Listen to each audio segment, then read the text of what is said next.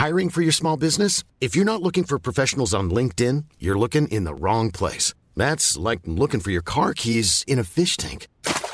LinkedIn helps you hire professionals you can't find anywhere else, even those who aren't actively searching for a new job but might be open to the perfect role. In a given month, over 70% of LinkedIn users don't even visit other leading job sites. So start looking in the right place. With LinkedIn, you can hire professionals like a professional. Post your free job on linkedin.com slash people today.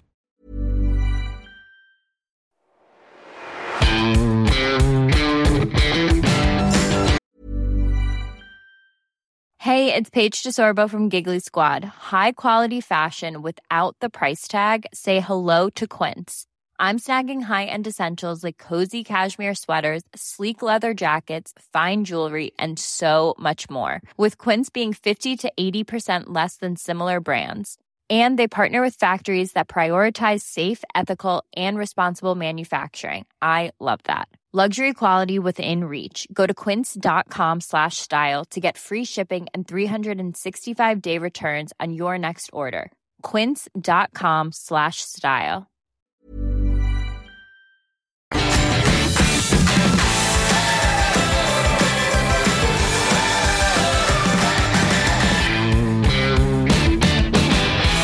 Hallo und herzlich willkommen zu einer neuen Folge des Finanzrocker Podcasts. Mein Name ist Dani Kort und heute habe ich mit Thorsten Tiet vom Aktienfinder einen Gast, der vor zwei Jahren schon mal im Finanzrocker Podcast zu Gast war.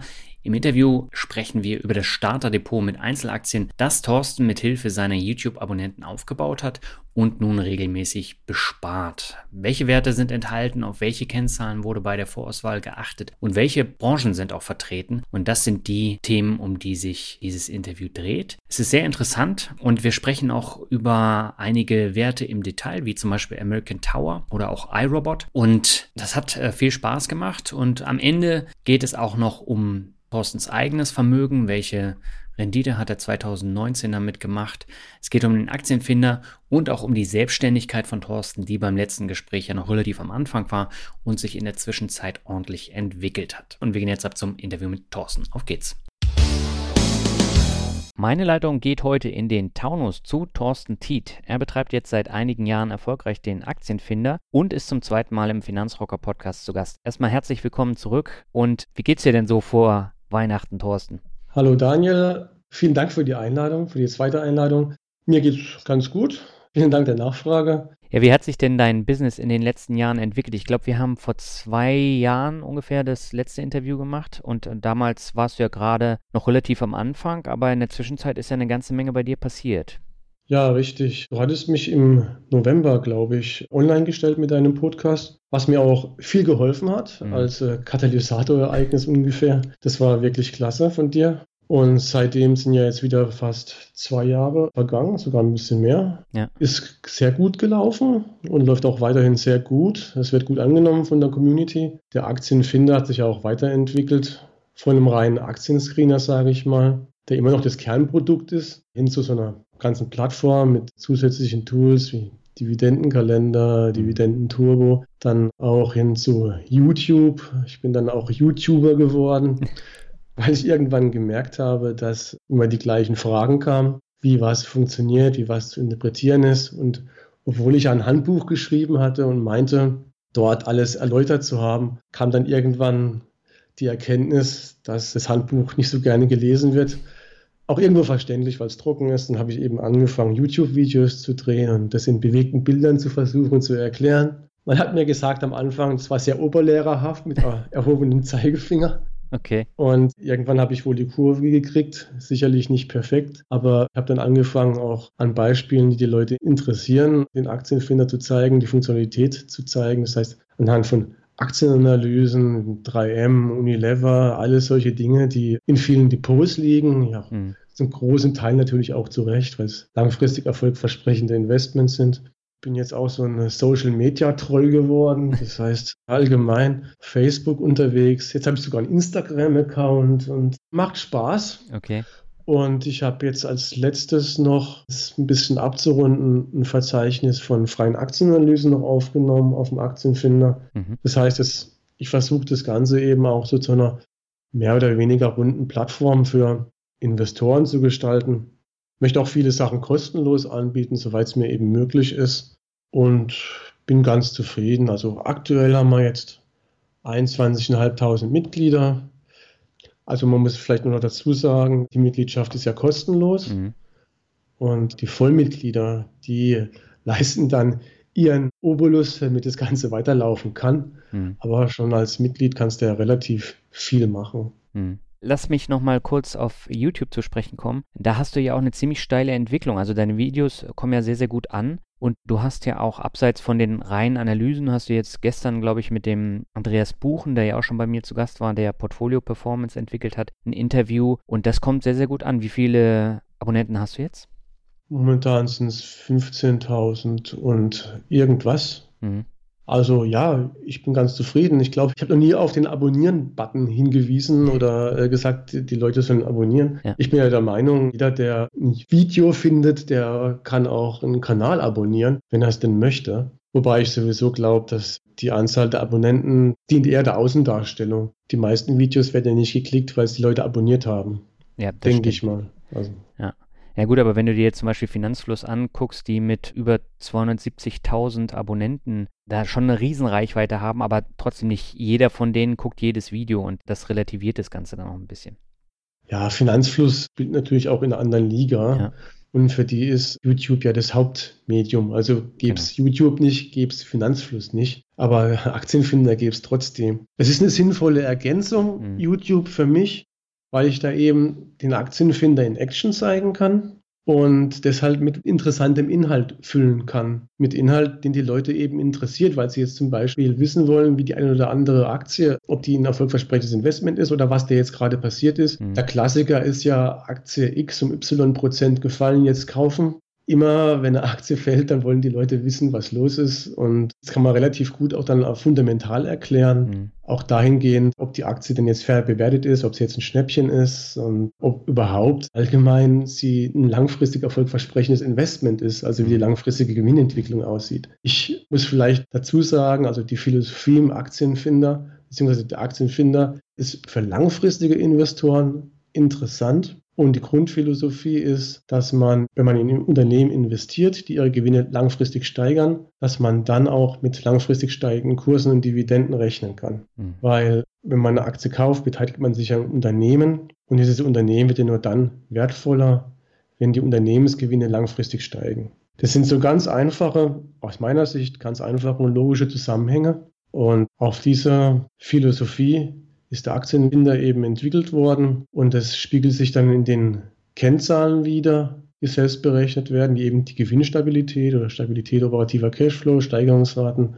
Ja, dann lass uns doch mal ins Thema einsteigen. Das Thema Aktienanalyse steht ja heute auch im Mittelpunkt. Du hast vor einigen Monaten eine YouTube-Reihe zu einem Starterdepot mit Einzelaktien gestartet. Die finde ich großartig, diese Serie. Erzähl doch mal, wie es dazu kam und was auch das konkrete Ziel von diesem Starterdepot ist. Mhm. Beim Starterdepot, da wollte ich einfach allen Interessierten die Gelegenheit geben, bei einer Depoterstellung von vorne bis hinten dabei zu sein. Das heißt, angefangen von der Strategiefindung, das heißt, wie wollen wir investieren, was soll das Ziel sein, bis dann hin zum sukzessiven Befüllen des Depots mit Einzelwerten. Mhm. Es ist ja, denke ich, so, dass vermutlich, wenn du Depots anschaust, existierende Depots, Würdest du die Depotinhaber fragen, nach welcher Strategie sie investieren, dann könnten vermutlich ein gewisser Prozentsatz könnte dann vermutlich nicht mit ein, zwei Sätzen erklären, nach welcher Strategie das Depot aufgebaut ist. Mhm. Wahrscheinlich, weil es keine einheitliche Strategie gibt. Und das ist auch jetzt irgendwo keine Schande und vieles ist historisch gewachsen. Teilweise bei mir auch. Und man, man ändert ja auch seine Strategie mit neuen Erfahrungen. Mhm. Alles in Ordnung. Aber wenn man von der grünen Wiese anfangen kann, und ich wollte auch Anfänger abholen und ein bisschen Lust geben auch auf Aktie und auf Investieren, dann kann man ja versuchen, das gleich richtig und konsistent zu machen. Ja. Und das wollte ich gemeinsam mit der Community tun. Das heißt nicht, dass ich wie am Anfang auf YouTube oberlehrerhaft daherkomme und sage, ich zeige euch jetzt mal, wie es geht, und wir machen das so und so und irgendwann ist es dann halt vorbei, ja. sondern ich muss das Ganze natürlich schon irgendwo hin lenken, damit es auch zielgerichtet wird. Aber ich habe immer versucht, es mit der Community zusammen zu machen. Das heißt, ich habe oft Vorschläge gegeben, wie ich das sehen kann, welche Alternativen ich sehe. Beispielsweise bei der Depotstrategie habe ich gesagt gehabt, okay, ich stelle euch mal drei Strategien vor, alles für langfristige Investoren gedacht. Einmal eine, also zwei Dividendenstrategien, einmal Dividendenwachstum, einmal Dividendenertrag. Das mhm. unterscheidet sich, also wie hoch die aktuelle Dividendenrendite ist und wie hoch das Dividendenwachstum ist, also wie schnell die Dividende gesteigert wird von Jahr zu Jahr. Mhm. Das wären zwei mögliche Strategien oder wir könnten auch sagen, die Dividende ist uns egal. Wir fahren eine reine Wachstumsstrategie, jetzt aber nicht Wachstumsstrategie in dem Sinne, dass wir hier nur potenzielle Tenbäcker ins Depot holen, sondern die Grundphilosophie ist immer in Aktien investieren, um von langfristig steigenden Kursen und Dividenden zu profitieren und da immer Unternehmen zu holen oder auf Unternehmen zu setzen, die ihre Gewinne langfristig steigern, die das auch schon bewiesen haben, dass sie ihre mhm. Gewinne langfristig steigern. Also nicht irgendeine Wasserstoffaktie holen, die momentan hochrot ist, also keine Gewinne aufweist und dann ein paar Wetten zu fahren, das nicht. Also alles solide Investments, aber mit unterschiedlichen Strategien. Das ist auch der Anfang gewesen. Mhm. Da hatte ich im ersten Video das dann vorgestellt, diese drei Strategien. Und Schöne auf YouTube ist ja, dass man da Abstimmungen machen kann. Und dann habe ich fast jedem Video dann eben auch Abstimmungen mit integriert. Okay. Und in diesem ersten Video ging es ja dann um die Strategie. Also durfte dann die Community abstimmen, nach welcher Strategie wir das Depot fahren. Und gewonnen hat dann Dividendenwachstumsstrategie. Das heißt, das Starterdepot wurde dann sukzessive mit Dividendenaktien befüllt, die dynamisches Dividendenwachstum haben, also oft ein zweistelliges Dividendenwachstum von Jahr zu Jahr. Und dann daraufhin, nachdem die Strategie klar war, ging es eben um das Befüllen des Depots mit Einzelwerten. Dafür musste man dann noch ein bisschen Vorarbeit leisten. Dann haben wir so einen Grobplan, sage ich mal, gemacht. Das heißt, wir haben eine Aufteilung nach Branchen festgelegt, so eine Zielaufteilung, damit wir wissen, wo wir ungefähr landen werden. Auch als Abstimmung? Mm, nee, das habe ich erstmal so dann festgezurrt, mhm. wobei ich immer gesagt habe, das ist jetzt erstmal unser Grobplan, damit wir mal wissen, in welche Richtung wir losmarschieren. Ja.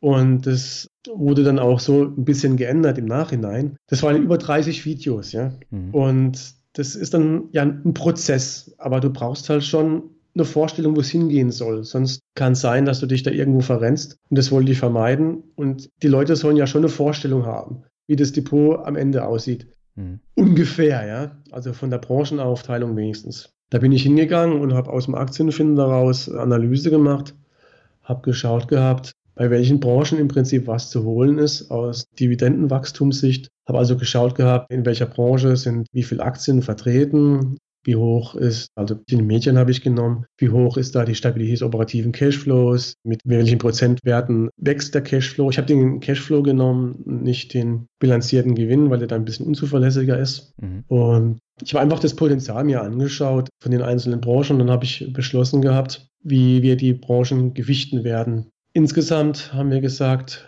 werden wir 20 Aktien ins Depot legen. Und wir haben dann uns entschlossen gehabt, im Prinzip im Uhrzeigersinn dieses Kuchendiagramm der Branchenaufteilung abzuarbeiten. Mhm. Das heißt, es gab Branchen, die wir ein bisschen stärker gewichtet haben, beispielsweise Technologiebereiche oder der Technologiebereich, wobei ich Technologie auch nochmal, wenn ich mich richtig erinnere, zweigeteilt habe in Hardware und Software. Mhm. Weil Software, da ist das Wachstum eigentlich am schnellsten, skaliert am besten. Was fällt denn darunter? Apple beispielsweise, würde ich sagen, wäre schon Software oder Microsoft ist mhm. natürlich Software. Amazon ist für mich auch Software. Amazon übrigens haben wir dann auch noch reingenommen, obwohl die ja bekanntermaßen keine Dividende bezahlen. Mhm. Da habe ich ein extra Video zu gedreht, habe gesagt, wollen wir auch mal ein schnell wachsendes Unternehmen haben im Depot, das keine Dividende bezahlt, obwohl wir ja eigentlich eine Dividendenstrategie fahren.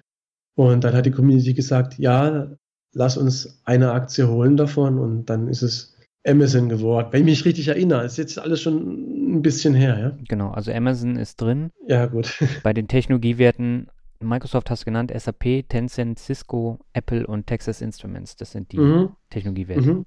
Mhm, genau. Wir können vielleicht sagen noch, das ganze Starter-Depot, das gibt es natürlich einmal auf YouTube, mhm. die einzelnen Videos, auch als Playlist.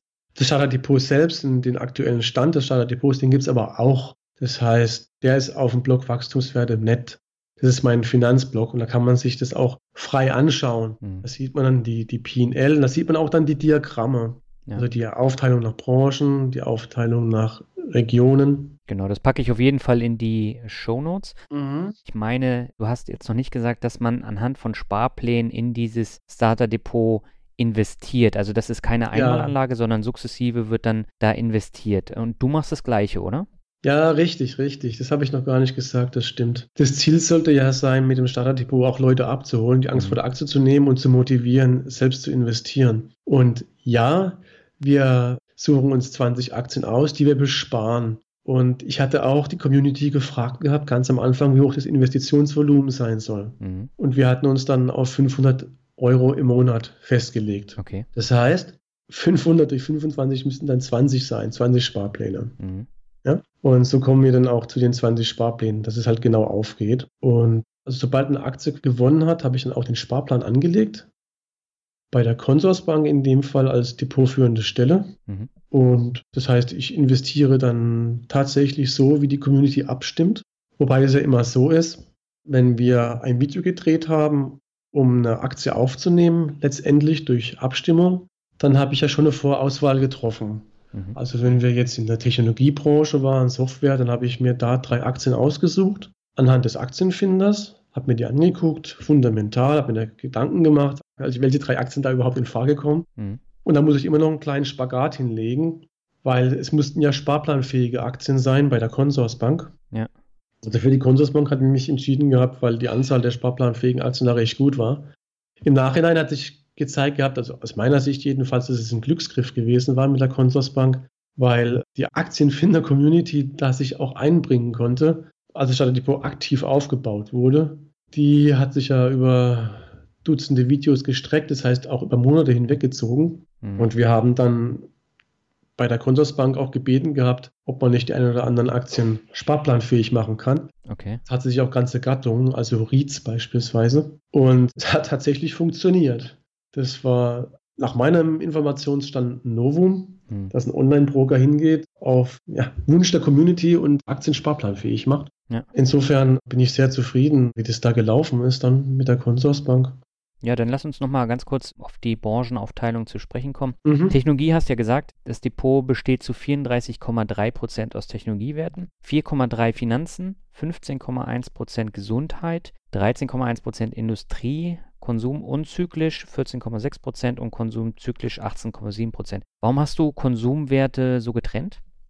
Bist du aber gut informiert, dass du die Prozentwerte so hast. Du bist jetzt nicht zufällig auf meiner Seite wachstumswerte.net, oder? Selbstverständlich bin ich auf deiner Seite, sonst würde ich es nicht wissen.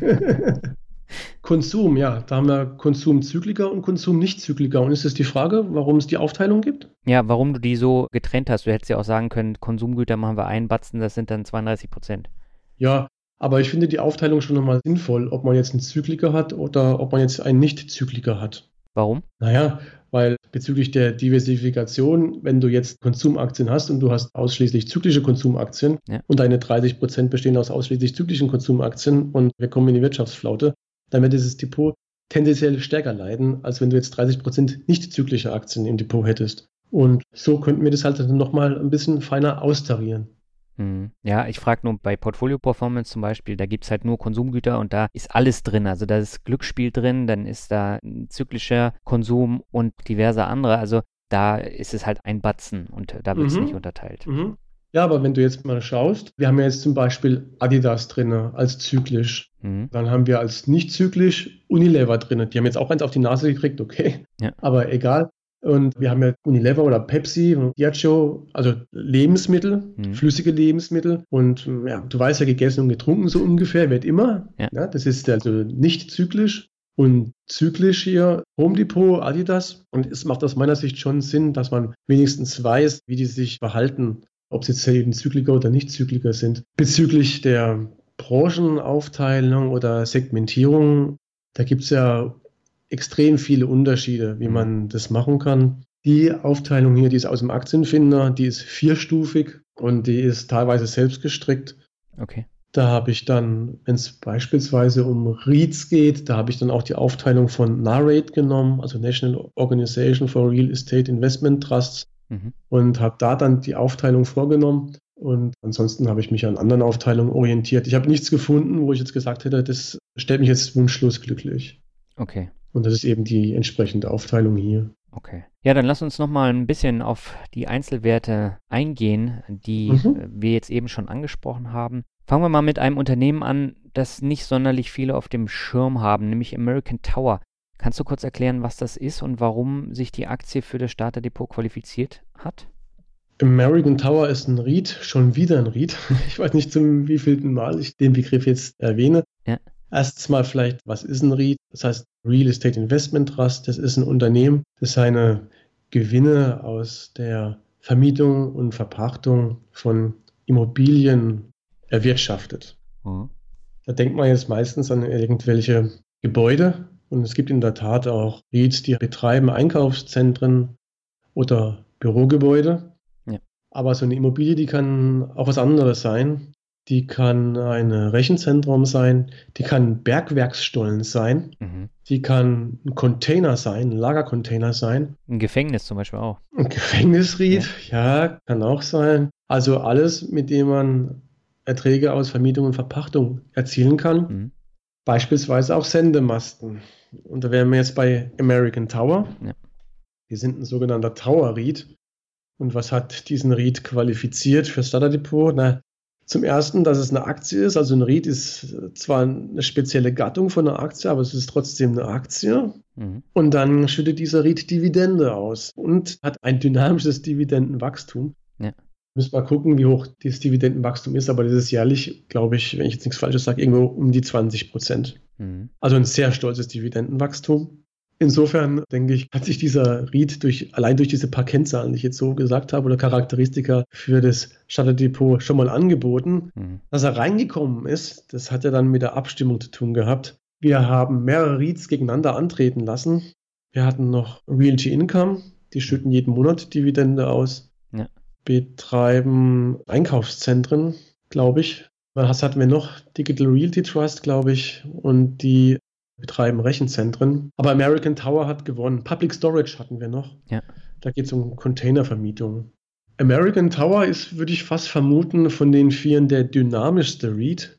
In dem Sinne, dass die Dividendenrendite am niedrigsten ist von den vier genannten, aber das Wachstum am stärksten ist. Mhm. Was dann eben zum einen im Dividendenwachstum sich widerspiegelt, aber auch im Kursgewinn. Die haben Kursgewinne, mit, die man da erzielt hat mit dieser Aktie, die liegen ungefähr auf dem Niveau von Amazon. Okay. Das ist wahrscheinlich für viele erstaunlich, weil wenn man denkt, so ein Ried und dann Immobilien, da kann man jetzt nicht erwarten, dass die Bäume in den Himmel wachsen. Mhm. Aber es gibt tatsächlich auch REITs, mit denen man wahnsinnige Kursgewinne erzielen kann, beziehungsweise auch Renditen erzielen kann, die durchaus im Rahmen von einigen Tech-Werten liegen, die gut gelaufen sind. Mhm. Das sind Dinge, die man sich auch bewusst machen kann oder bewusst machen sollte. Ja. Hat natürlich immer mit dem entsprechenden Geschäftsmodell des REITs zu tun. Ja, das Spannende an American Tower, ich habe die Aktie auch im Depot, ist ja die, dass die nicht nur in den USA tätig sind, sondern in 17 Ländern und über 170.000 Sendeanlagen zur Datenübermittlung und Kommunikation betreiben. Und gerade in Anbetracht der Tatsache, dass durch 5G diese Datenübermittlung und Kommunikation ja noch weiter anwachsen wird in den kommenden Jahren, ist das ein spannendes Geschäftsmodell, was sie betreiben. Ja, richtig. Zum einen ist es relativ zuverlässig, würde ich mhm. sagen. Also die stellen so einen Sendemast hin ja. und da kann die Konkurrenz erstmal nicht kommen und auch einen Sendemast ein paar Meter daneben stellen, weil es ist reglementiert. Mhm. Und dann vermieten sie diesen Sendemast auch nicht an einen einzigen Carrier, ein Carrier, das sind dann die Mobilfunkbetreiber wie AT&T, Vodafone und so weiter, mhm. sondern an mehrere Carrier gleichzeitig. Da kann dann also an einem Sendemast, also kommt dann so ein Telekommunikationsbetreiber zu so einem Mast hin, so kann man sich das vorstellen, und installiert dann seine Technologie. Ja. Und dann kommt der nächste Telekommunikationsbetreiber, nachdem er Mietvertrag unterschrieben hat, und installiert auch noch was auf dem Mast. Und American Tower musste es eigentlich dann nur warten und hat dann in den Mietverträgen schon auch eine Dynamik drin, dass von Jahr zu Jahr dann auch die Mieten steigen. Mhm. Und es ist schon ein recht feines Geschäftsmodell. Und du hast ja schon erwähnt, dass das Datenvolumen ja immer weiter wächst.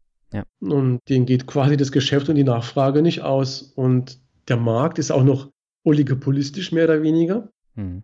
Das heißt, es gibt noch Crown Castle und SBA Communications, glaube ich, in den USA. Das sind auch zwei Tower REITs. Ja. Und die teilen sich dann halt den Markt auf, ja. Mhm. Und das läuft schon ziemlich gut. Ja, spannend finde ich das, wenn man jetzt mal in die Präsentation von American Tower reinschaut, wie die Daten so verwendet werden. Und ich glaube, am häufigsten gestreamt wird natürlich sowas wie Netflix oder Hulu. Und jetzt durch Disney Plus geht es ja nochmal ein bisschen nach oben. Und das Potenzial, auch gerade wenn wir jetzt so Home Automation nehmen, das wächst ja enorm dann an über die nächsten Jahre. Ja, also allgemein, wenn du einen Geschäftsbericht guckst, mhm. ist egal welche Firma, ob das ein Autobauer ist oder irgendwas, gibt immer ein Buzzword, das findest du immer. Das heißt Digitalisierung. ja. Es ist überall. Natürlich ganz groß, auch bei den Autobauern, angetrieben durch Tesla so ein Tesla-Auto, das schickt ja auch die ganze Zeit Daten durch die Gegend, genau. wenn es ums autonome Fahren geht, aber auch Entertainment, ja.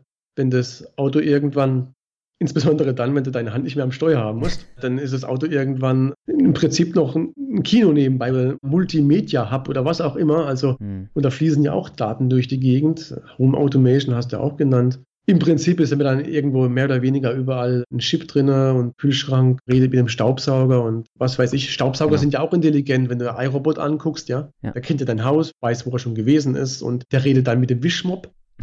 Es gibt ja auch schon ein Produktportfolio bei iRobots, dass du ja nicht nur einen Roboter hast, sondern mehrere. Hm. Der eine saugt, der andere mobbt. Putzt die Fenster. Ja, ich weiß nicht, ob das schon geht, aber. Doch, doch, es gibt Fensterputzroboter, ja. Ja. Also das Datenvolumen, das wächst mehr und mehr. Ja. Davon profitiert ja jetzt nicht nur American Tower. Mhm. Digital Realty Trust zum Beispiel profitiert ja auch davon mit Rechenzentren. Ja, interessant ist es, wenn ich jetzt in mein Depot gucke und die Prozesskette da sehe. Also dann hast du eine iRobot im Depot, dann hast du beispielsweise einen Chiphersteller wie Qualcomm und dann noch American Tower und da hast du eine komplette Prozesskette in deinem Depot abgebildet, die ordentlich wachsen würde in den nächsten Jahren. Wobei, wir sind jetzt ein bisschen durcheinander gegangen, glaube ich. Das ist ja. wahrscheinlich meine Schuld. iRobot ist nicht im Starterdepot. Nein, nein, nein, nicht im Starterdepot, aber ist bei mir im Depot, deswegen Ach, bei dir? Drauf, du hast es eben erwähnt. Okay. Ja, ja, ja, ja, ja, genau, genau, genau. Ich habe übrigens auch iRobot, deshalb dachte ich, dass du jetzt vielleicht mein anderes Depot nimmst, das ich ebenfalls live habe. Okay, ne, da haben wir es beide, aber iRobot ist ja auch eine Aktie, die extrem steigt und fällt aber ist eben auch eine Aktie, die im Kommen ist, gerade weil diese Saugroboter ja tierisch angesagt sind. Ja, also iRobot hat gerade eine blutige Nase bekommen. Mhm. Die haben einen politischen Tiefschlag quasi versetzt bekommen. Ja.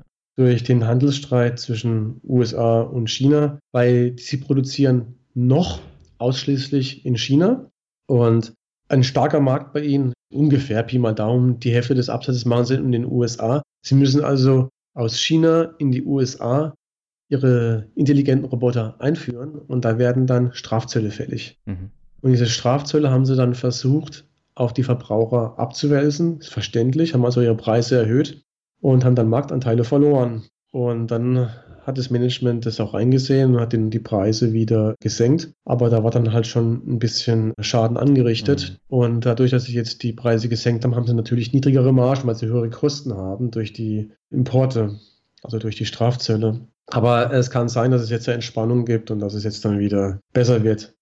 Ich habe mir die Aktie ins Depot geholt, weil ich würde jetzt mal sagen, zunächst hat mich das Geschäftsmodell überzeugt und sie sind ja auch Marktführer mhm. und sie haben eine schöne fundamentale Historie.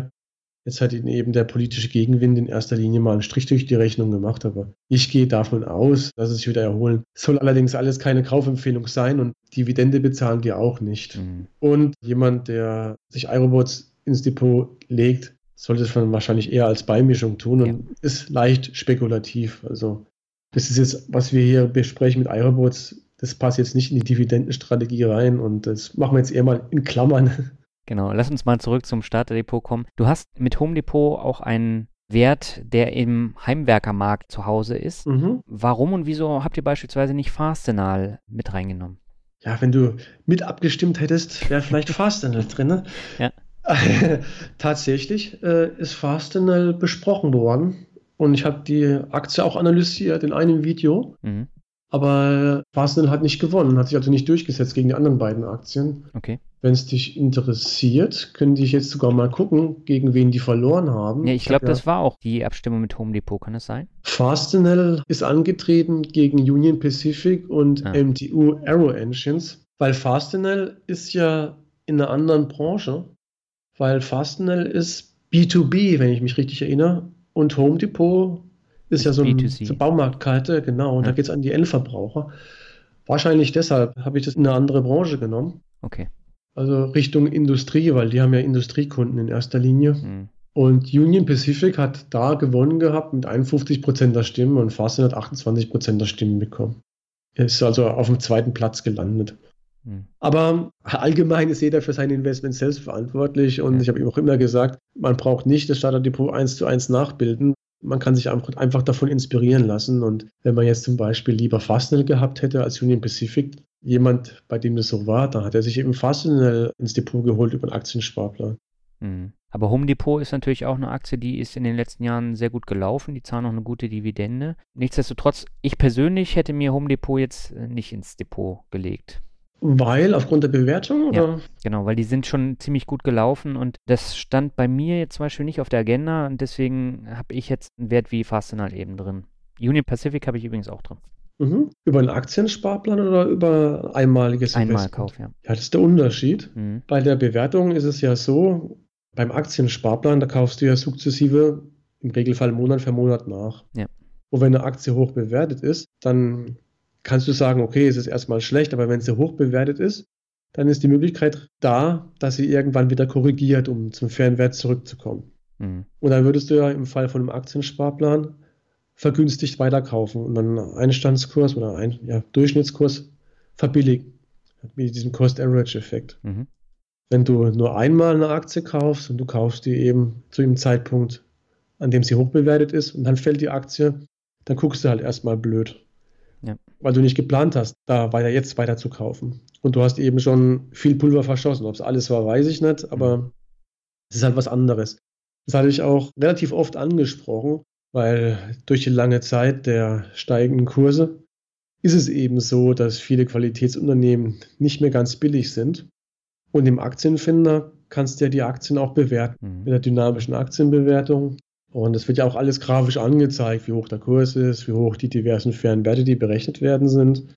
Und es war immer ein Thema in jeder einzelnen Aktienanalyse und gesagt gehabt, okay, ich sehe den Fernwert jetzt hier und da und die Aktienkurs notiert aber jetzt momentan, oft war es so, hier oben drüber. Und auch dann eben habe ich darauf hingewiesen, okay, einen Einmalkauf würde ich jetzt vielleicht an der Stelle nicht machen. Mhm. Aber da wir ja jetzt sukzessive investieren, Monat für Monat über Aktiensparpläne, da sieht es dann ein bisschen anders aus, weil was soll denn passieren? Entweder der Aktienkurs bleibt so weit oben, weil keiner von uns kann sagen, wann eine Korrektur wieder kommt. Kann ja sein, dass das ganze, das Home Depot immer noch weiter steigt oder jede, jede beliebige andere Aktie. Guck dir mal Apple an, mhm. nur mal als Beispiel. 80 Prozent 2019. Ja, die steigen und steigen, als gäbe es kein Ende mehr. Und wenn du jetzt siehst, ist es jetzt tatsächlich gerechtfertigt, dass es Apple jetzt 80 Prozent zum Beispiel mehr wert ist als noch vor einem Jahr? Hm. Da kannst du jetzt zu Recht drüber streiten. Ja, aber das ist ein wichtiger Aspekt, den du gerade ansprichst. Also den Unterschied zwischen einem Sparplan und einem Einmalinvestment. Da muss man dann immer schauen, wie man da am besten vorgeht.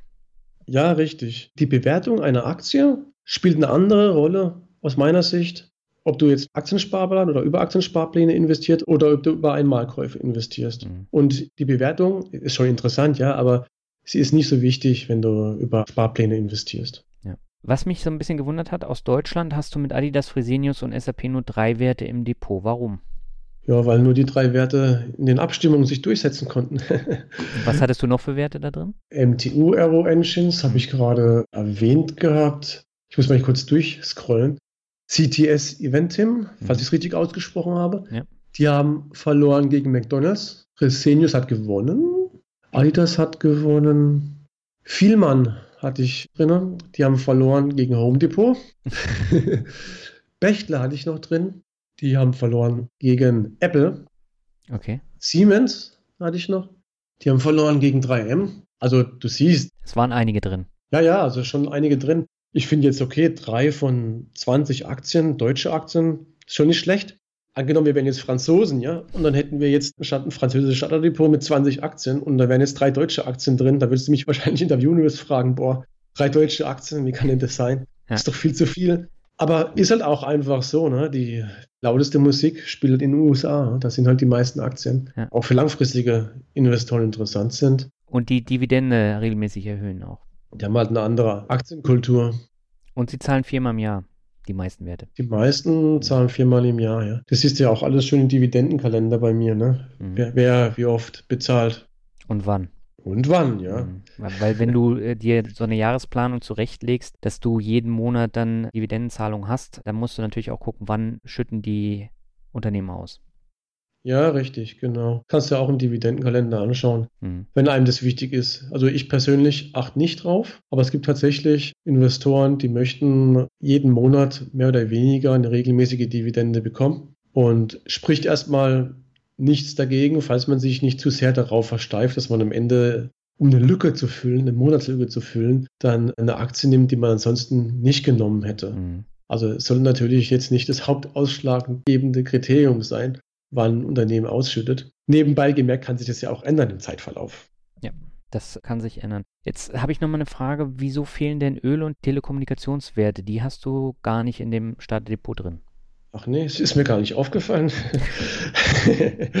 ja, die Öl- und Telekommunikationsaktien, die sind bei Dividendeninvestoren oft sehr beliebt, mhm. weil sie hohe Dividendenrenditen bezahlen. Ja. Allerdings ist da die Dynamik, also das Dividendenwachstum oft ziemlich mau und aus genau dem Grund sind sie nicht drin. Wir hatten uns ja am Anfang auf eine Dividendenwachstumsstrategie festgelegt und Öl und Telekommunikation, ja, die passen deshalb nicht so rein. Hätten wir gesagt, wir machen Dividendenstrategie, wo es um hohe Dividenden geht, da wären dann garantiert auch diese Branchen abgedeckt gewesen. Mhm. Du hast mit Tencent einen China-Wert dabei. Ich glaube, über Tencent haben wir im letzten Podcast auch schon mal gesprochen, weil es ist ja in unseren beiden Depots, in den privaten Depots auch drin. In den letzten Jahren hat sich aber bei Tencent nicht viel entwickelt im Kurs und die Dividende ist auch überschaubar. Warum taucht sie dennoch im Starterdepot auf? Dass die Dividende überschaubar ist, das ist erstmal kein Kriterium, weil die Dividendenhöhe für uns war jetzt nicht in erster Linie ausschlaggebend, sondern die Dynamik. Und die Dynamik ist bei Tencent durchaus gegeben. Ich, ich spiegel gerade mal im Aktienfinder,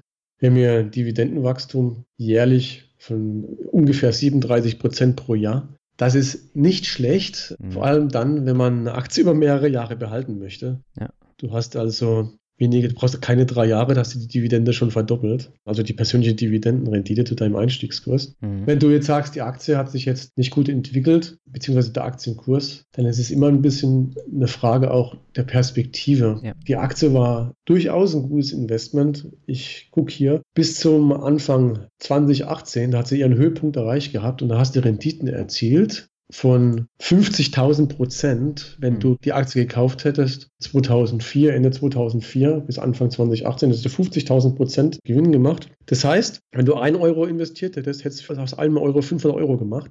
Das ist nicht schlecht. Dann ist die Aktie aber gefallen, Anfang 2018 bis heute, und jetzt sind es halt nur noch gut 40.000 Prozent. Jetzt sind es halt nur noch 400 Euro. Ist aber jetzt auch kein ganz schlechtes Investment, würde ich sagen. Aber da sieht man auch schön, wenn man jetzt dann die fairen Werte drüber legt, es ist schade, dass man es jetzt rein über Audio halt nicht sehen kann, aber ja. du kannst ja im Aktienfinder dann auch die fairen Werte drüber legen, berechnen, dann sieht man halt die Aktie. Das sieht man auch außerhalb des Aktienfinders, wenn man einfach nur sich den Aktienchart anschaut. Von Ende 2016 bis Anfang 2018 hat sich der Aktienkurs nochmal gut verdoppelt, ja. Mhm. Also nochmal so, so richtig durch die Decke gegangen. Und es war halt einfach zu viel des Guten und dann kam es halt, wie es kommen musste. Dann gab es Gegenwind. Wenn ich mich richtig erinnere, hat ja die politische Partei dann keine Lust mehr gehabt, die Videospiele zu lizenzieren. Das mhm. heißt, die Videospiele, die schon fertig entwickelt waren, freizugeben. Das heißt, die Produktpipeline, die kam dann ins Stocken von Tencent. Online-Spiele sind ja ein wichtiger Umsatztreiber von Tencent. Da gab es also Gegenwind und dann, wenn Gegenwind auf eine sehr hohe Aktienbewertung stößt, dann ist es eine denkbar schlechte Kombination für den Aktienkurs. Der ist dann auch entsprechend eingebrochen und hat dann eben dazu geführt, dass wir Aktionäre jetzt mit unserem Kurzzeitgedächtnis dann sagen, boah, Tencent, das war jetzt aber kein tolles, so tolles Investment, das war ja auch deine Eingangsfrage. Mhm. Aber wenn du einfach mal nur eine schon eine mittelfristige Perspektive einnimmst, dann siehst du, dass es schon ein gutes Investment gewesen ist. Und was noch viel wichtiger ist, das ist ja die Zukunft. Und ich bin optimistisch, dass es auch weiterhin erfolgversprechendes Investment ist. Genau, ja, das steht ja nochmal auf einem anderen Blatt Papier, aber was ich eben meinte, die hat sich seit Mitte, nee, Anfang 2018 ist sie von 463 Hongkong-Dollar dann auf ähm, 267. 267.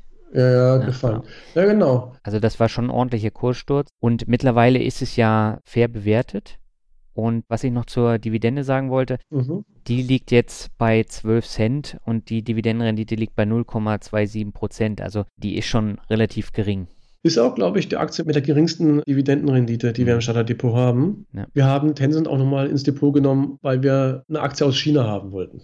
Okay. Aber wegen der regionalen Diversifikation. Und Alibaba wäre auch noch sehr interessant gewesen, aber die war damals noch nicht sparplanfähig, leider. Okay. Das war ja alles im Fluss mit der Community also mit den Zuschauern. Ich hätte es einfach mal vorgeschlagen, wollen wir uns mal Tencent anschauen. Und als wir dann fertig waren oder als ich dann fertig war mit der Tencent-Analyse in dem Video, gab es ja auch wieder die Frage, okay, äh, wollt ihr jetzt Tencent auch aufnehmen ins Starterdepot? Und die Mehrheit hat sich eben entschieden gehabt, zu sagen, ja, wir wollen die Aktie drin haben. Okay. Und so kam Tencent da rein.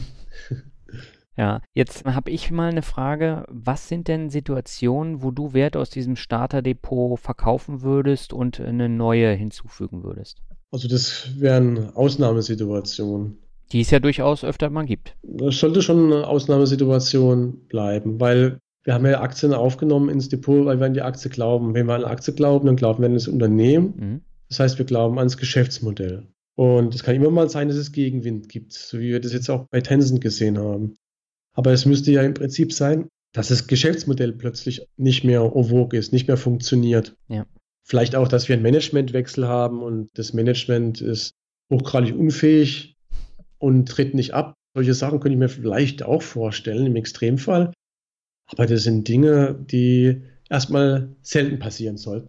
Mhm. Wenn ich aber den Glauben an das langfristige Gewinnwachstum verliere, weil das Geschäftsmodell nicht mehr trägt, durch Disruption, ja, das ist ein Stichwort, was seit Amazon fast jeder kennt, dann würde ich die Aktie verkaufen. Ich würde die Aktie nicht verkaufen, weil sie jetzt um x Prozent eingebrochen ist. So wie Unilever vorgestern beispielsweise.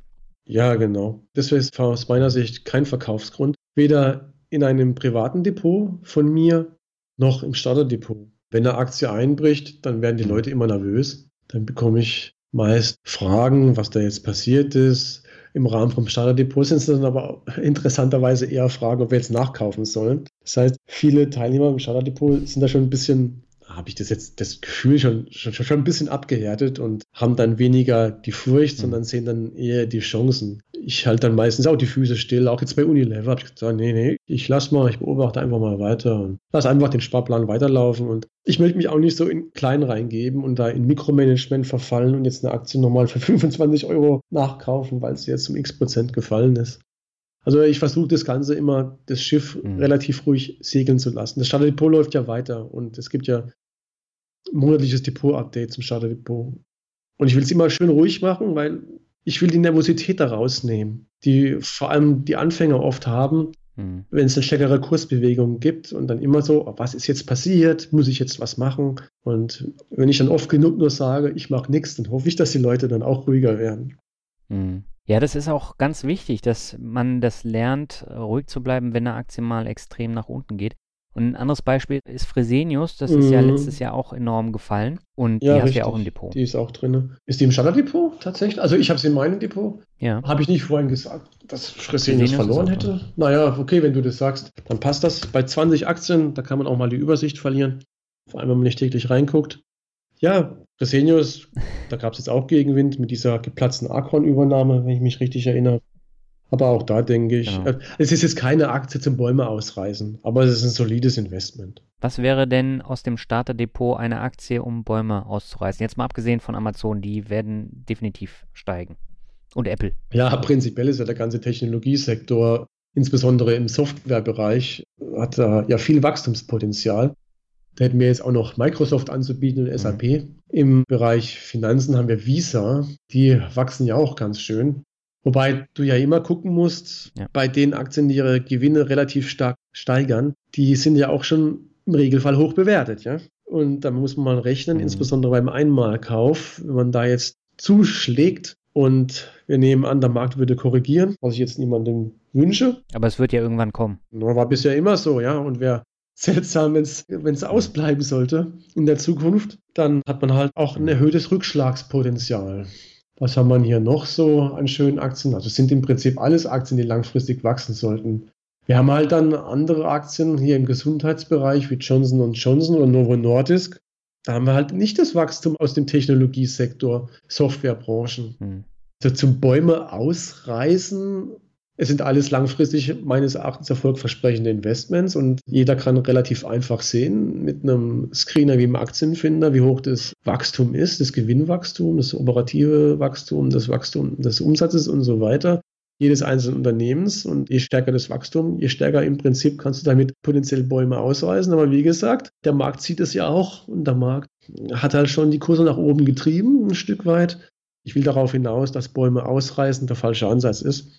Wenn du jetzt nur guckst, wo du am schnellsten die Kohle machen kannst, und es klingt so ein bisschen danach, und dann holst du dir einfach die Aktien mit dem stärksten Wachstum und dann hast du jetzt die Einstellung, ja super, nächstes Jahr bin ich Millionär oder nächstes Jahr habe ich dann den Depotwert verdoppelt, dann kann es halt heftig nach hinten losgehen, ja, wenn du in eine Korrektur reinkommst. Gerade bei den Technologiewerten. Ne? Ja, genau. Und dann stehst du da und guckst ganz bedeppert und fühlst dich betrogen vom Markt. Also man sollte schon langfristig investieren. Das ist egal, ob man das jetzt mit einem über Einmalinvestments oder über Sparpläne macht. Hm. Ja, und breit aufgestellt, also nicht nur Technologieaktien im Depot haben. Ja, richtig. Es gibt ja Leute, die nur Technologieaktien im Depot haben. Die müssen halt wissen, was sie tun, ja. ja. Aber normalerweise rate ich auch dazu, schön zu diversifizieren. Aus meiner Sicht ist die Branchendiversifikation die mit Abstand wichtigste. Mhm. Also wichtiger als beispielsweise die Diversifikation nach Ländern. Ja, da bin ich absolut deiner Meinung. Also ich teile mein Depot auch immer anhand der Branchen auf mhm. und mache mein Rebalancing auch anhand der Branchendiversifikation. Mhm, richtig. Das kann man ja über Portfolio Performance beispielsweise auch sehr, sehr gut machen. Ja, genau. Ja, da schließt sich der Kreis zum Interview mit dem Andreas Buchen von gestern auf YouTube auf meinem Kanal. Das war auch ein Einwurf von der Community, völlig zu Recht. Sobald du die ersten paar Aktien in Depot hast, dann möchtest du ja wissen, wie das performt, dann möchtest du einen mhm. Überblick haben. Und da kommt ja immer die Frage nach einer Depotverwaltungssoftware. Viele Leute haben dann gefragt, wo sie die Grafiken her bekommen, mit denen ich das Charterdepot abbilde auf meiner Seite wachstumswerte.net. Mhm. Aber das ist halt selbst programmiert. Und es ist, steht eben leider nicht der Allgemeinheit zur Verfügung, sodass man dann eine andere Depotverwaltungssoftware braucht. Und deshalb habe ich gedacht gehabt, weil ich zu faul war, selbst mich da reinzuknien, ist ja auch alles Arbeit, dann muss ich ja nochmal eine Depotverwaltungssoftware pflegen, also nicht nur meine interne, hm. sondern nochmal eine extern. Und das war mir zu viel. Und dann dachte ich, ja, lade ich dann mal den Andreas ein für Portfolio Performance. Vielleicht setze ich das auch noch fort und werde noch anderen die Gelegenheit geben, ihre Depotverwaltung vorzustellen. Mal schauen. Hm. Aber Portfolio Performance ist in meinen Augen so das beste Tool, um sein Vermögen ganzheitlich und anschaulich abzubilden. Möglicherweise, also lasse ich jetzt einfach mal so im Raum stehen, weil ich da jetzt keine abschließende Meinung habe, weil ich mich nicht wirklich damit beschäftigt habe. Ja, da muss jeder selber gucken. Es gibt ja viele, die das auch mit Excel machen. Das soll ja jeder handhaben, wie er mag. Also ich nutze Portfolio Performance jetzt seit fünf Jahren und kann mir auch nichts anderes vorstellen. Ja, das ist schön und das spricht auch für Portfolio Performance. Was du gesagt hast, ist aber auch sehr interessant. Da soll jeder selber gucken. Ja. Und das halte ich halt für ziemlich ineffizient, weil wenn jeder selbst die jede Depot-Software ausprobieren muss, sich reinarbeiten muss, dann pflegt er sein Depot ein, dann stellt er sich irgendwann fest, ah nee, das ist doch nicht die Software. Mhm. Dann geht es weiter, dann wird dann die nächste ausprobiert oder so. Und deshalb wollte ich halt einfach auch mit Hilfe vom Andreas, als dem Chefentwickler von dem Teil, mal ein Video drehen, um den Leuten vor dem Experten quasi zeigen zu lassen, was das Tool halt alles kann, damit dann, man dann eben nicht anfängt, sich da reinzuknien, reinzuarbeiten, Zeit zu investieren und irgendwann feststellt, vielleicht aus dem einen oder anderen Grund ist es doch nichts für mich. Ja, ich glaube, der kann es dann auch am, am besten erläutern, weil, also ich zum Beispiel habe jetzt auch noch andere Ansätze. Ich habe die P2P-Kredite da noch mit drin und mhm. das sieht ja dann auch wieder anders aus, als wenn du nur Aktien drin hast. Mhm. Wie läuft denn dein eigenes Depot und Vermögen? Unterscheidet sich jetzt beispielsweise dein Depot stark von dem Starterdepot? Da du mir die Leitfrage schon geschickt hast, habe ich mal kurz eine Analyse gemacht. Okay. Und ich habe gesehen, dass zehn Aktien von den 20 im Standarddepot, die habe ich selbst im Depot. Also mhm. in meinem privaten Depot. Auch schon gehabt, also vorher. Darüber hinaus habe ich natürlich auch andere Aktien. Ich investiere seit 2000 ungefähr, also schon seit ein paar Jahren. Mhm. Und ich habe einige Aktien, die ich schon extrem lange im Depot habe, die ich vielleicht auch heute nicht mehr kaufen würde, je nachdem. Und ich mache noch Aktienoptionen und da bekommt man auch mal die ein oder andere Aktie eingebucht. Ja.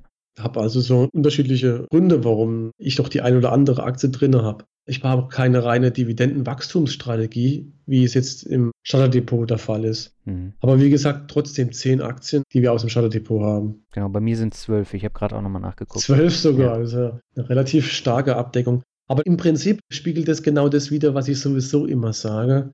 Das eigentliche Aktienuniversum für langfristige Investoren, das besteht nicht aus zigtausend unterschiedlichen Aktien. Mhm. Wir haben ja insgesamt 20, 30.000 handelbare Aktien und wahrscheinlich sogar mehr weltweit. Aber wenn man mal guckt, in welche Aktien die meisten Leute auch zu Recht investieren, dann schrumpft dieses Aktienuniversum zusammen auf ein paar hundert. Ja. Mehr sind es nicht. Vor allem, wenn wir dann auch noch Dividendeninvestoren nehmen, dann schrumpft es noch weiter zusammen. Das ist ja auch die Philosophie vom Aktienfinder. Da sind ja 670, 670 Aktien momentan analysiert. Und das ist ja auch nicht der Anspruch, so viel wie möglich abzudecken, sondern die wesentlichen Aktien abzudecken, die für Dividendeninvestoren oder für langfristige Investoren interessant sind, aber das halt auch ordentlich zu machen mhm. und nicht einfach nur in die Breite zu gehen, damit es halt gut aussieht, so, so marketingtechnisch. Ja. Wie sieht deine Performance aus jetzt im Jahr 2019? Also ich habe zwei Depots. In Summe waren es aber ein paar 30 Prozent in meinem Hauptdepot bei. Linksbroker. Ich habe 32 Prozent Pi mal Daumen. Wobei ich dann nur noch dazu sagen möchte, ich war nie voll investiert. Also ich habe momentan 30% Cash. Mhm. Ich habe immer zwischen 20 und 30% Cash gehabt und das ist ja im Prinzip Ballast. Das zieht ja deine Depot-Performance nach unten, weil das wird ja nicht verzinst. Oder ist gut, ja, das, heutzutage wird ja gar nichts mehr verzinst. Und ansonsten wäre es halt wär's natürlich, wenn ich das auch noch investiert hätte, dann gehe ich mal davon aus, dass die Depot-Performance noch ein bisschen besser gewesen wäre. Aber das muss man halt auch immer gucken, ja. Chance und Risiko. Es hat sich jetzt gezeigt, dass es im Prinzip äh, am besten gewesen wäre, Vollgas zu geben und alles zu investieren, weil es ja jetzt dann das Jahr die ganze Zeit nur nach oben ging. Mhm. Also natürlich, aber man weiß es halt nicht. Und ich habe mir halt ein, nach wie vor halte ich mir halt noch ein bisschen Pulver trocken. Falls es runtergeht. Ja, ja, genau. Also 30 Prozent ist schon relativ viel. Oder falls ich mal schöne Chancen sehe, es kann ja auch bei Einzelaktien mal passieren, dass die abgestraft werden, dass ich denke, okay, jetzt kann ich mal zu lang. Oder kaufe nicht direkt eine Aktie, sondern mache das über eine Aktienoption. Also in dem Fall wäre das ein, Shortput, der geldgedeckt ist. Das heißt, kann mich dann andienen lassen. Hm. Wenn die Aktie noch weiterfallen sollte, ist es dann auch so im Prinzip Potenzial noch, was ich halt mit dem Geld habe. Aber in diesem speziellen Fall, wie es jetzt gelaufen ist, dass wir die ganze Zeit mehr oder weniger nur steigende Kurse haben, wäre es besser gewesen. Ich wäre voll investiert gewesen. Ja, das weiß halt nie vorher. Viele haben ja auch gesagt, Richtig. 2019 gehen die Märkte nach unten und das genaue Gegenteil war der Fall. Ja, genau. Ich meine, kurzfristige Prognosen sind halt unmöglich, ja. Mhm. Und was ich halt immer sage, ist, in Aktien investieren, um von langfristig steigenden Kursen und Dividenden zu profitieren, indem du dir Aktien aussuchst von Unternehmen, die ihre Gewinne langfristig steigern. Ja. Und auch das wird irgendwann mal schiefgehen beim einen oder anderen Unternehmen. Aber wenn du dir ein Depot zusammenstellst aus nur solchen, ich nenne es jetzt mal Gewinnerunternehmen, mhm. dann wird der Regelfall sein, dass die meisten Unternehmen nach wie vor Gewinner bleiben. Das heißt, die werden dein Depot schön nach oben tragen. Und wenn du dann ein, zwei Aktien dabei hast, die Ausreißer sind, wo das Geschäftsmodell zusammenbricht, was weiß ich, war ja auch deine Frage von vorhin, man wird eine Aktie verkaufen, ja. dann wird es überkompensiert durch die anderen Aktien. Mhm. Und das Schöne ist ja bei Aktien, und das spielt eine Rolle, wenn du wirklich langfristig investiert bist. Aktien können ja mehrere hundert Prozent steigen auf der einen Seite, aber fallen maximal 100 Prozent. Mhm. Und dass ein großes Unternehmen quasi bankrott geht, das wäre ja der Fall, wenn du 100 Prozent, 100 Prozent Kursverlust hättest. Mhm. Das passiert extrem selten. Das heißt, sogar wenn du einen Rohrkrepierer hast, wie Kraft Heinz oder General Electric, mhm. fällt mir da jetzt gerade so spontan ein, dann ist es ja nicht so, dass du jetzt einen Totalverlust hättest. Kraft Heinz und General Electric, die hatte ich beide auch gehabt. In meinem Depot, in meinem Privatdepot. Und hast sie verkauft? Die habe ich beide verkauft. Okay. General Electric habe ich im Jahr 2008, glaube ich, gekauft gehabt. Und Kraft Heinz, noch älter, die habe ich bekommen über Splits. Mhm. Ich hatte Philip Morris gekauft gehabt. Und dann gab es irgendwann ein Spin-off, kein Split, ein Spin-off. Dann wurde die Kraft-Aktie geboren und Kraft hat dann den Merger gemacht mit Heinz und dann war es Kraft Heinz. Also, das ist Wahnsinn, wenn man wirklich langfristig investiert, was da so alles passiert. Aus mhm. meiner Philip Morris Aktie, ich habe eine einzige Aktie gekauft, die hieß damals Philip Morris. Dann hieß die irgendwann Altria, dann haben die es gesplittet, den Altria und Philip Morris und haben die jeweils nochmal nicht gesplittet. Spin-off ist der richtige Ausdruck. Dann hat jede von den Aktien nochmal ein Spin-off gemacht für Mondelis und für Kraft. Also ich hatte eine Aktie gekauft, dann hatte ich nachher vier Aktien im Depot und die merchen dann selbst wieder und also da, da passiert schon einiges, da kriegt man dann auch automatisch einiges mit. Und die habe ich dann aber verkauft tatsächlich. Kraft Heinz, General Electric habe ich auch verkauft, über welcher ich so ein bisschen den Glauben dran verloren hatte, ja. Hm. Ja, aber das ist ja genau der Punkt, auf den ich vorhin raus wollte. Es gibt ja immer mal Situationen, wo man selber dann die Entscheidung trifft, ein Unternehmen muss raus. Also bei mir war es dieses Jahr Hugo Boss. Mhm. Und das war in meinen Augen auch eine gute Entscheidung. Ja, damit bei Hugo Boss, da bin ich jetzt nicht im Detail drin, die hatte ich nie. Aber wie, wie du es auch sagst, ja, war Hugo Boss der einzige Verkauf? In diesem Jahr ja. Ja, und das ist halt gut, es sollte halt die Ausnahme bleiben. Genau. Also ich finde, es ist besser, im Zweifelsfall, du verkaufst nicht, weil du dann so einer Hektik vorbeugst. So, ja, ich muss jetzt was tun und dann verkaufe mhm. ich mal und nicht, dass man sich das selbst Stress macht. Mhm. Wenn du ein Depot hast, ja, mit 10, 15, 20 Aktien und du verkaufst jetzt eine Verliereraktie, wenn sich im Nachhinein herausstellen sollte, dass du sie zu spät verkaufst. Ja, schade, kann man sich drüber ärgern, aber die Welt geht deshalb nicht unter, ja. Hm. Du wirst dann trotzdem noch eine gute Depot-Performance haben, wenn die anderen Aktien ziehen. Ja, ich habe ja zum Beispiel General Electric habe ich nicht verkauft, obwohl die so extrem gefallen sind im letzten Jahr, aber mittlerweile sind die auch wieder im Plus.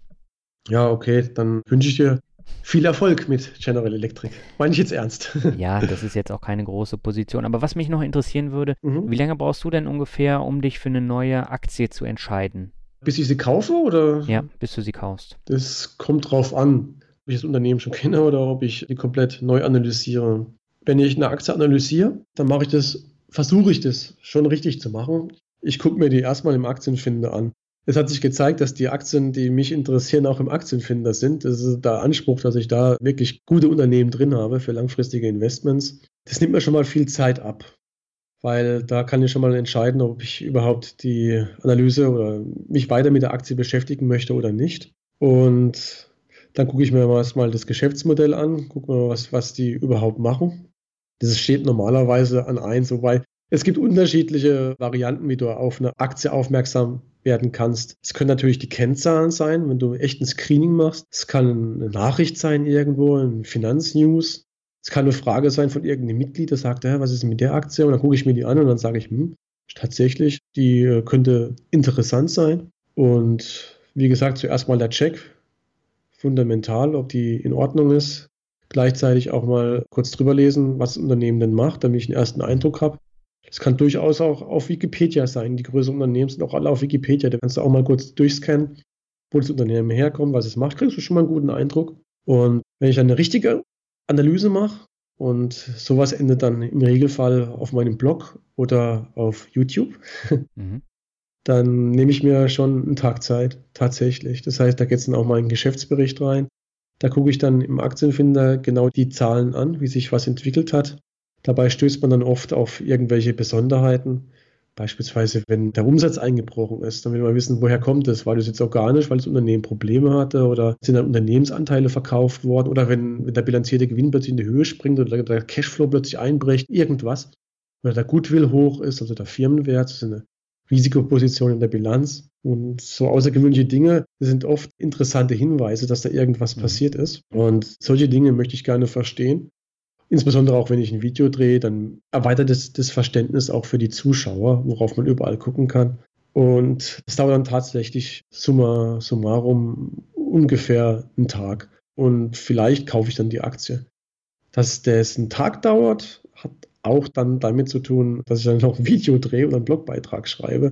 Das heißt, wenn ich das jetzt nicht tun für die Community, dann sind es ein paar Stunden. Ist es ein bisschen schneller, ja, ja, dann genau, dann sind es so drei, vier Stunden vielleicht. Ja, bei mir ist es ähnlich. Also eine Coca-Cola kann ich schneller bewerten, indem ich mir die Zahlen angucke, weil ich das Geschäftsmodell dahinter verstehe. Aber sowas wie American Tower, da brauche ich halt entsprechend länger, mhm. weil ich muss es verstehen, ich muss mir die Zahlen angucken, um da auch wirklich einen Einblick zu haben. Aber generell sind es bei mir eben auch so ein paar Stunden pro Aktie.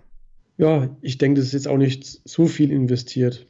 Und es macht uns ja Spaß. Genau. Nehme ich mal an, dass es dir auch Spaß macht. Sonst würde ich es nicht machen, ja. Das ist ja immer diese Schwarz-Weiß-Malerei, gut gegen böse, ETF gegen Aktie, wo dann die ETF-Befürworter oft sagen, ja, hast du denn auch eine Überrendite erzielt mit deiner Aktie? Weil ansonsten würdest du dir das ja nicht antun. Diesen ganzen Stress und diese ganze Arbeit und dann verstehen die meistens gar nicht, dass es auch Spaß machen kann, dass es auch Hobby sein kann, dass es Spaß macht, so hier ein bisschen die Wirtschaft mit einzuatmen, was da so alles passiert. Und wenn man dann eine Überrendite hat, ist natürlich umso schöner, klar. Aber ich denke, dass wenn jemand nur in Aktien investiert, weil er jetzt unbedingt eine Überrendite erzielen möchte, aber Aktieninvestments machen für ihn eigentlich keinen Spaß, das geht schief. Ne? Das geht in der Regel schief, ja. Weil du kannst nicht jedes Jahr eine Überrendite erzielen. Dann sind die Leute enttäuscht, weil sie sich die Arbeit gemacht haben. Ach, alles umsonst und verkrampfen die und das ist nicht der richtige Ansatz. Hm. Sehr schön. Thorsten, ich würde sagen, ich packe alle Links zum Starterdepot, zum Aktienfinder und zu deiner Wachstumswerte-Seite in die Shownotes und in den Blogartikel. Jeder, der sich damit mehr beschäftigen möchte, der schaut einfach dort vorbei. Und zum Abschluss würde ich sagen, machen wir das Word Shuffle. Darf ich noch einen Hinweis absondern? Ja, darfst du gerne. Zu dem Starter-Depot gibt es auch noch ein Starter-Paket. Und ich habe da versucht, ein bisschen was zu stricken, weil im Starterdepot viele Zuschauer sind auch Leute, die an die Aktie herangeführt werden und die, weil sie sich erst einfach mal nur für Aktien interessieren. Ich habe auch viel Feedback bekommen, dass man jetzt angefangen hat zu investieren dank des Starterdepots, mhm. weil es relativ anschaulich gewesen ist, wie man mir gesagt hat, was mich auch sehr freut. Ich habe dann noch ein Starterpaket gemacht, so nenne ich das. Und zwar brauchst du ja einen Broker, wenn du anfangen möchtest, die Aktien ins Depot zu legen, insbesondere über Sparpläne. Ich habe die Consorsbank schon erwähnt als depotführende Stelle. Und in diesem Starterpaket, da holst du dir im Prinzip einen Broker und dann kriegst du noch eine Vollmitgliedschaft im Aktienfinder oben drauf und kannst dir dann nochmal die ganzen Aktien ansehen, wie die fundamental überzeugen und lernst dann dabei auch noch ein bisschen die Fundamentalanalyse zu verstehen. Vielleicht kannst du das auch noch in die Shownotes mit reinpacken, Daniel. Ja, das mache ich gern. Und wir kommen jetzt dann zum Word Shuffle. Und ich habe extra nochmal geguckt, welche Begriffe ich beim letzten Mal genommen habe und deswegen habe ich andere genommen. Ich wüsste das nicht mehr. nee, ich musste ich. auch nachgucken. Aber Rockmusik kommt nicht vor, weil das hatten wir beim letzten Mal schon. Aber beginnen möchte ich mit Finanzbildung. Sehr wichtig und unterrepräsentiert. Und das ist etwas, was ich ja auch versuche zu machen. Ich bekomme sehr viel Feedback von sogar von Schulleitern, von Leitern von Börsen-AGs mhm. in der Schule, die sich bei mir bedanken, die sagen, dass ihre Schüler meine YouTube-Videos tatsächlich gucken. Also die gucken dann keine Schminkvideos, wenn es Mädchen sind oder Videos von irgendwelchen Rappern, sondern die gucken Aktienvideos. Und das finde ich schon klasse. Auf der einen Seite, auf der anderen Seite finde ich es traurig, wenn wir einen Finanzminister haben, der zufrieden ist und es öffentlich verkündet, dass er sein Geld auf dem Sparbuch liegen hat und der dann auch noch die Aktien strafverteuert hier mit dieser in Anführungszeichen Finanztransaktionssteuer, die keine echte Finanztransaktionssteuer ist, mhm. sondern eine Investorenabzocksteuer. Also Abzock, okay, 0,2 Prozent, ja. Wir können auch das überleben, aber es ist halt ein Signal in die falsche Richtung. Und das zeigt einfach, dass die Finanzbildung nicht von da kommt, wo sie eigentlich kommen sollte, also von den offiziellen Stellen, aber auch im Rahmen der Vorsorge, der privaten Vorsorge, sondern dass wir da in die Reche springen müssen, du, ich und alle aus der Finanzcommunity, mhm. dass wir da quasi unser Bestes geben müssen, um das zu machen, was die Politik partout nicht tun will. Das ist die Finanzbildung. Ja, wobei es hat sich ja in den letzten Jahren enorm viel entwickelt. Der Bedarf ist immer noch sehr groß, aber trotzdem, das passiert eine ganze Menge. Wenn du jetzt in den Bereich Frauen und Aktien guckst, da hat sich ja auch enorm entwickelt in den letzten Jahren. Ja, schon, aber von wo kommt denn das? Ist es politikgetrieben? Nein. Ja, eben. Das ist ja meine Rede. Normalerweise sollte das die Politik forcieren, über steuerliche Anreize, über die Bildungspolitik insbesondere. Dein Wort ist ja Finanzbildung. Es sollte in die Schule getragen werden, mhm. in die Öffentlichkeit getragen werden. Aber da passiert halt nichts. Stattdessen wird dann halt irgendwas staatlich gefördertes vom Steuerzahler subventioniert und mit Freuden der Finanzindustrie gesponsert. Also Riester-Rente und solche Dinge, die kaum, kaum was abwerfen im Regelfall. Und das stimmt mir schon traurig. Ja, also da müssen wir noch dickere Löcher bohren. Da müssen wir weitermachen Genau. und zusammenhalten und versuchen, möglichst viele Leute zu erreichen über, über deinen Podcast, ich über YouTube oder Bloggen. Und ich denke, so tragen wir wenigstens was dazu bei, dass sich die Situation ändert. Mhm. Der nächste Begriff ist Unternehmertum. Ja, das versuche ich so gut ich kann. Unternehmertum allgemein ist natürlich sehr wichtig, weil das sind diejenigen, die das Ganze vorantreiben. In Deutschland auch ein bisschen verkannt. Also man opfert sich da teilweise wirklich schon auf und steckt da das ganze Herzblut rein. Und ich spreche jetzt ein bisschen für mich. Also Mhm. man bringt sich auch viel ein, ob- obwohl man weiß, dass es monetär jetzt nicht unbedingt was bringt. Äh, auch um den Leuten zu helfen, weil ich habe ja gesagt, Aktienfinder ganz am Anfang, okay, es ist immer noch ein Aktienscreener dabei. Es war am Anfang auch nur ein Aktienscreener in Anführungszeichen nur, aber ich versuchte wirklich eine Plattform draus zu machen, wo auch nur die Besucher schon glücklich werden können, die da auch jetzt mir da kein Geld da lassen. Und das Unternehmertum an sich ist, ja, ist also der absolute Treiber. Wenn wir kein Unternehmertum hätten, dann wird es in dem, wird es diesem Land deutlich schlechter gehen. Und auch da fühle ich mich, muss ich sagen, ein bisschen gegängelt vom Staat. An wen ich da alles irgendwas abdrücken muss, ohne dass ich meine Zustimmung gegeben hätte, einfach weil es gesetzlich so vorgesehen ist. Und mit was man da so alles konfrontiert wird, mit dem Thema Datenschutz und hier und da und dort, was man alles so nebenbei zu berücksichtigen hat, ohne dass es einen unternehmerischen Mehrwert bringt und dass es den äh, Konsumenten eigentlich was bringt, behaupte ich mal. Ja, Datenschutz ist wichtig, nicht, dass es jemand falsch versteht, ja. Aber denk doch mal an die ganzen Cookie-Banner und so, was du da jedes Mal wegklickst. Soll mal einer von den Datenschutzbefürwortern sagen, wo da der Mehrwert sein soll von diesen ganzen Cookies? Oder ob er diese ganzen Cookie-Hinweise, was dann da drin steht, alles, ob er das liest tatsächlich? Glaube ich nicht. Nee, die meisten machen das ja eh nicht. Die klicken einfach nur irgendwo drauf, Hauptsache meine Daten landen irgendwo. Ja, eben. Also da könnte man schon, die Gängelung könnte man schon ein bisschen abstellen. Ja gut, aber du darfst nicht vergessen, es gibt ja da in dem Bereich auch schwarze Schafe. Das haben sie jetzt versucht, äh, damit auszuschalten. Es hat aber natürlich mit den Cookies auch einen anderen Einfluss. Also zum Beispiel mein Podcast-Player funktioniert nur mit einem Cookie. Ohne Cookie würde der nicht gehen. YouTube-Einbindung auch nicht. Ja gut, dann ist es ein funktionaler Cookie und dann brauchst du auch nicht die Genehmigung haben, ob die Leute diesen Cookie wollen oder nicht. Dann bitte ist der zu akzeptieren. Punkt. Das ist mein Wissensstand. Ja, da scheiden sich auch die Geister. Aber das, das vertiefen wir jetzt nicht. aber ich, Ja, ich weiß genau, was du meinst. Und äh, von daher, da muss auch noch ein bisschen was passieren, damit Unternehmertum nicht so nervig ist, wie es derzeit ist. Ja, richtig. Ich meine, es ist immer noch möglich, wir schaffen es ja irgendwie, ja. Aber als ich jetzt die GmbH gegründet habe, da sind Mhm. meine Kosten explodiert. Brauchst du dann noch einen Steuerberater und, und Pipapo und dann muss ich der IHK irgendwas abdrücken und dann habe ich jetzt noch meinen Partner Matthias Hotz, da muss ich noch Bundesknappschaft C und irgendwas, die kriegen dann plötzlich auch noch Geld. Und ich so, hä, was, was wollen die eigentlich von mir, wenn ich zum ersten Mal die Rechnung bekomme? Und naja, also es ist schon ein bisschen überreguliert, findet man da an einigen anderen Stellen. Ist ähm, halt so, man ist heiß, man ist Unternehmer. Als Unternehmer ist man immer heiß, wenn man da irgendwas hat, wenn man sein Produkt hat. Und das will man besser machen, das will man Mhm. an den Mann bringen, ne, über YouTube-Videos oder sonst wie. Und dann kommen da irgendwelche Sachen, Regulatorien, die man dann erfüllen muss und das kostet Zeit, das kostet Geld und das ist halt immer nur nervig. Ist vielleicht auch teilweise, teilweise einseitige Wahrnehmung, ja. Das eine oder andere ist sicherlich berechtigt, aber ich habe so das Gefühl, dass es teilweise ein bisschen zu viel des Guten ist. Kommen wir zum nächsten Begriff, das Ziele. Ziele, ja. Wir haben ja jetzt bald das neue Jahr und da habe ich dann Aktienfinder 2020, so nenne ich das. Und da habe ich einiges vor. Also ich interpretiere jetzt Ziele als meine Ziele, auch, auch mit dem Aktienfinder. Genau. Ja, ja. Und prinzipiell möchte ich natürlich erstmal das leisten, was ich bisher leiste. Das heißt, äh, auch viel Aufklärungsarbeit im Sinne der Aktie leisten, auch über YouTube, über Blogbeiträge. Ich möchte das alles beibehalten, was schon nicht ganz so einfach ist, weil man ja noch viele andere Sachen als Unternehmer zu leisten hat. Ich möchte die Aktienfinder-Plattform auch noch weiterentwickeln, werde voraussichtlich da auch personale Verstärkung bekommen, weil ich das ansonsten alles nicht mehr Mhm. so leisten kann. Man muss sich ja vorstellen, ich habe ja bevor der Aktienfinder an sich live ging, im Prinzip schon jahrelang vorher programmiert. Und ich kann ja nicht mehr in der gleichen, ich habe ja nicht mehr die gleichen Kapazitäten wie damals, jetzt zu programmieren, weil ich habe ja jetzt ein laufendes Geschäft.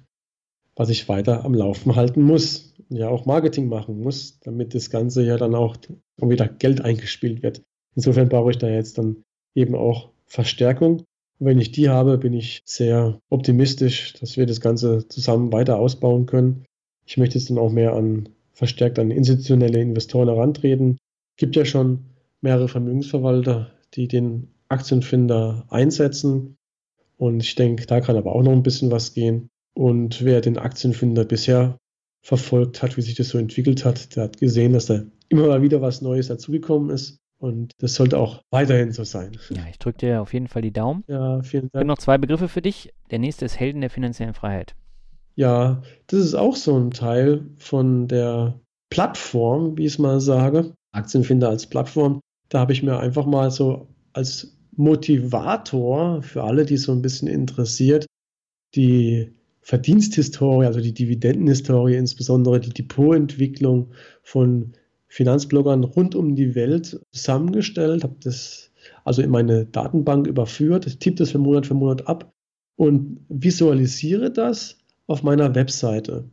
Das heißt, jeden Monat wird es einmal aktualisiert und da siehst du für momentan über 40 Finanzblogger, wie sich ihre Dividendeneinnahmen über die Jahre, über die Monate entwickelt haben. Mhm. Und da siehst du einfach, dass so eine Dividendenstrategie funktioniert. Das heißt, wenn du regelmäßig investierst, sei es über Aktiensparpläne, sei es über Einzelkäufe, dann kannst du dir tatsächlich nach und nach ein kleines Vermögen aufbauen, inklusive Cashflow. Also deine Dividendeneinnahmen werden ja dann immer höher, weil dein zugrunde liegendes Aktienvermögen ja auch immer höher wird.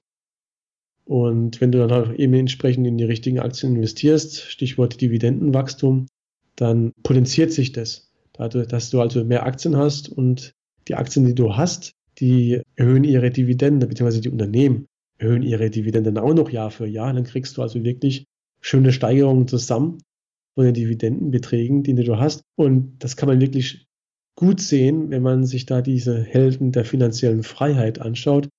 Gibt es wahrscheinlich dann am Ende auch in den Show Notes. Ja. Und da sind eben große und kleine Blogger mit dabei. Da sind Blogger dabei, die haben noch relativ überschaubare Depots, aber da siehst du dann prozentual gesehen, wie die Beträge so mhm. richtig stark anziehen.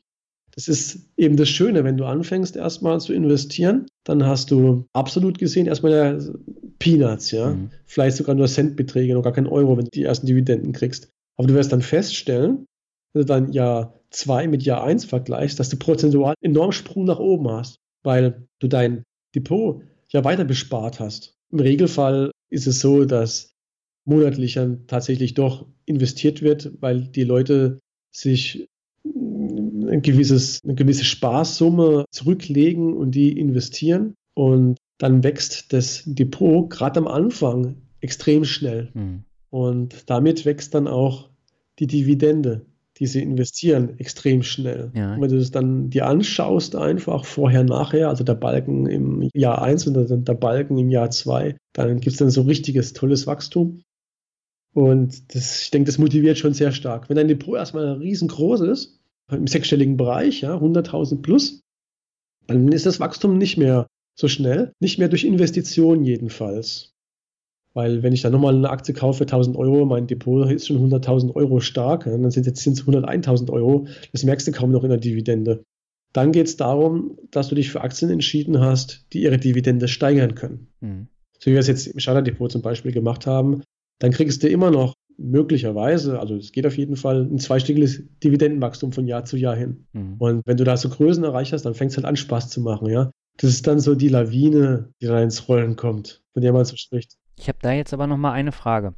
Ja. Und zwar, du hast da von den 41 acht Leute, du bist auch dabei, die ihre Optionseinnahmen da drin haben. Ich finde, das verwässert das Gesamtergebnis so ein bisschen, weil die Unterschiede ja schon eklatant sind zwischen Optionen und Nicht-Optionen. Ja. Warum hast du die reingenommen? Weil es einige gibt, die das machen und unter anderem mich und ja. weil es ja getrennt ausgewiesen wird. Deshalb ist es drin. Ich bekomme immer wieder Nachfragen wegen Aktienoptionen. Ich antworte da sehr zurückhaltend. Ich denke, für die meisten mhm. Leute ist es nichts, weil es einfach aktives Risikomanagement und Geldmanagement bedarf. Also viel anspruchsvoller ist als reine Aktieninvestments.